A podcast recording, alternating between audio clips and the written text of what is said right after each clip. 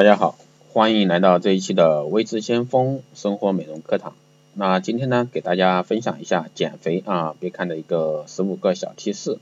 带到给大家，希望大家在减肥的过程中需要注意一下啊。那每个人呢都知道减肥的诀窍，吃的少一点，动的多一点。可是听起来容易，做起来难，有多少人能够克服美食诱惑和懒惰的一个本性？而真正做到这两点呢，是非常非常难的。那下面呢，就听听啊，我们的一些权威的减肥专家们做出的一些饮食减肥小贴士。那首先我们来说一下减肥小贴士，第一个，多喝水或者说低卡路里的一个饮料。啊，人们有时候啊弄不清自己是饥饿还是口渴，所以说在不知不觉中摄入了多余的热量。而事实上呢，只需要一杯凉开水就能解决问题。解决方案，如果说你不喜欢喝白开水的味道，那么可以尝试在开水中加入一片切好的柠檬，或者说加入一小勺果汁，或者说泡开一些水果花茶，比如说芒果茶、桃子花茶啊，都是不不错的啊。这些东西呢会给开水加味，但是呢不加卡路里。第二个呢，就是多想想你能给你的一个食谱加些什么，而不是说拿掉一些什么。减肥刚开始呢，你需要考虑在自己的饮食结构中加入比原来多五到九份的水果或者说蔬菜。听上去很多，但是呢，值得尝试，因为多进食蔬菜和水果呢，不仅能满足人体对纤维素的需求，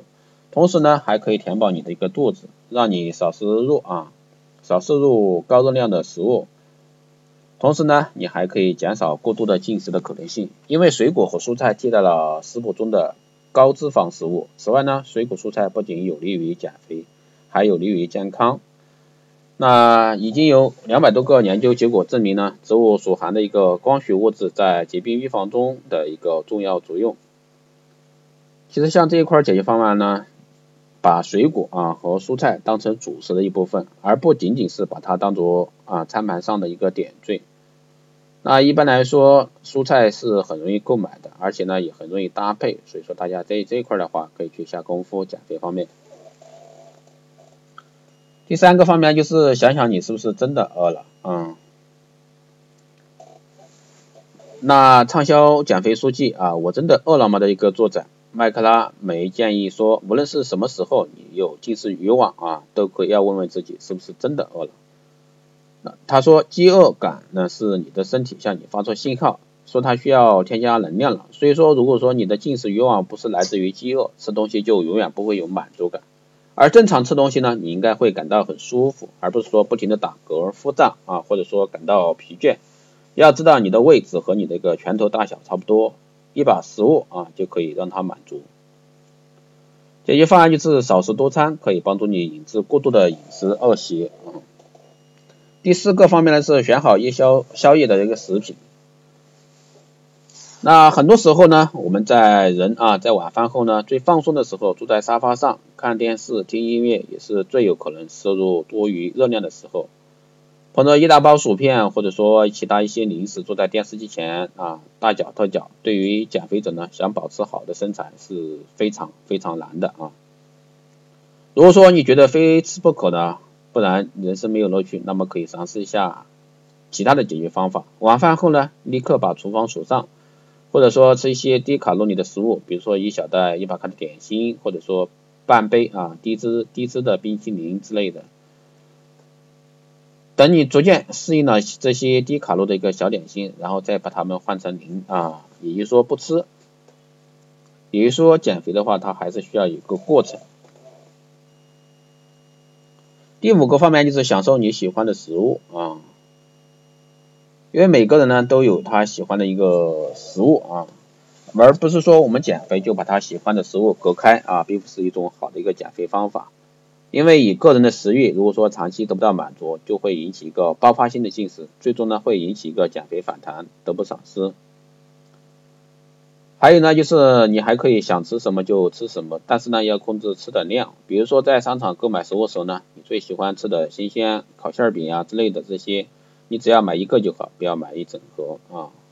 不要尽量在在买零食的时候不要堆在家里啊。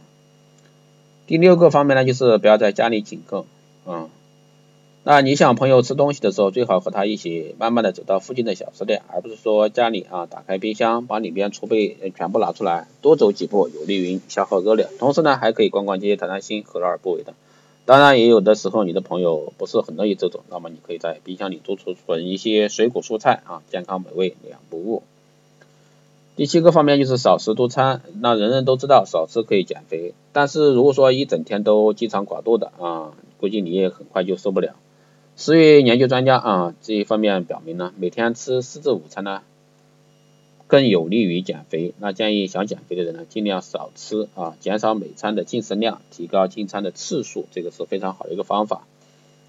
第八个方面是每餐都摄入足够的蛋白质，蛋白质呢比脂肪和淀粉呢都更容易让人产生饱腹感，所以说蛋白质是减肥的最新的一个秘密武器。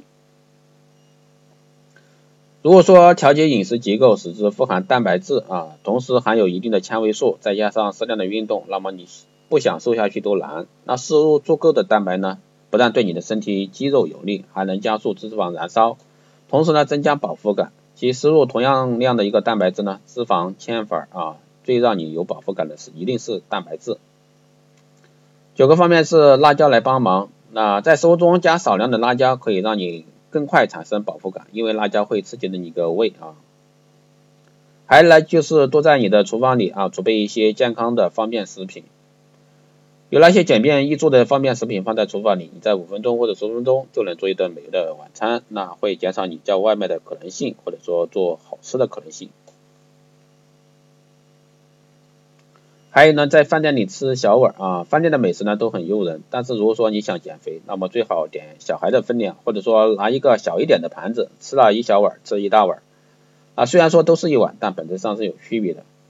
还有呢，就是在适当的时间啊，吃适当的水果。有的人呢天生不喜欢吃水果蔬菜，很有可能是因为他们在没有适适当的季节吃，只有吃时令蔬菜水果啊才是最好的，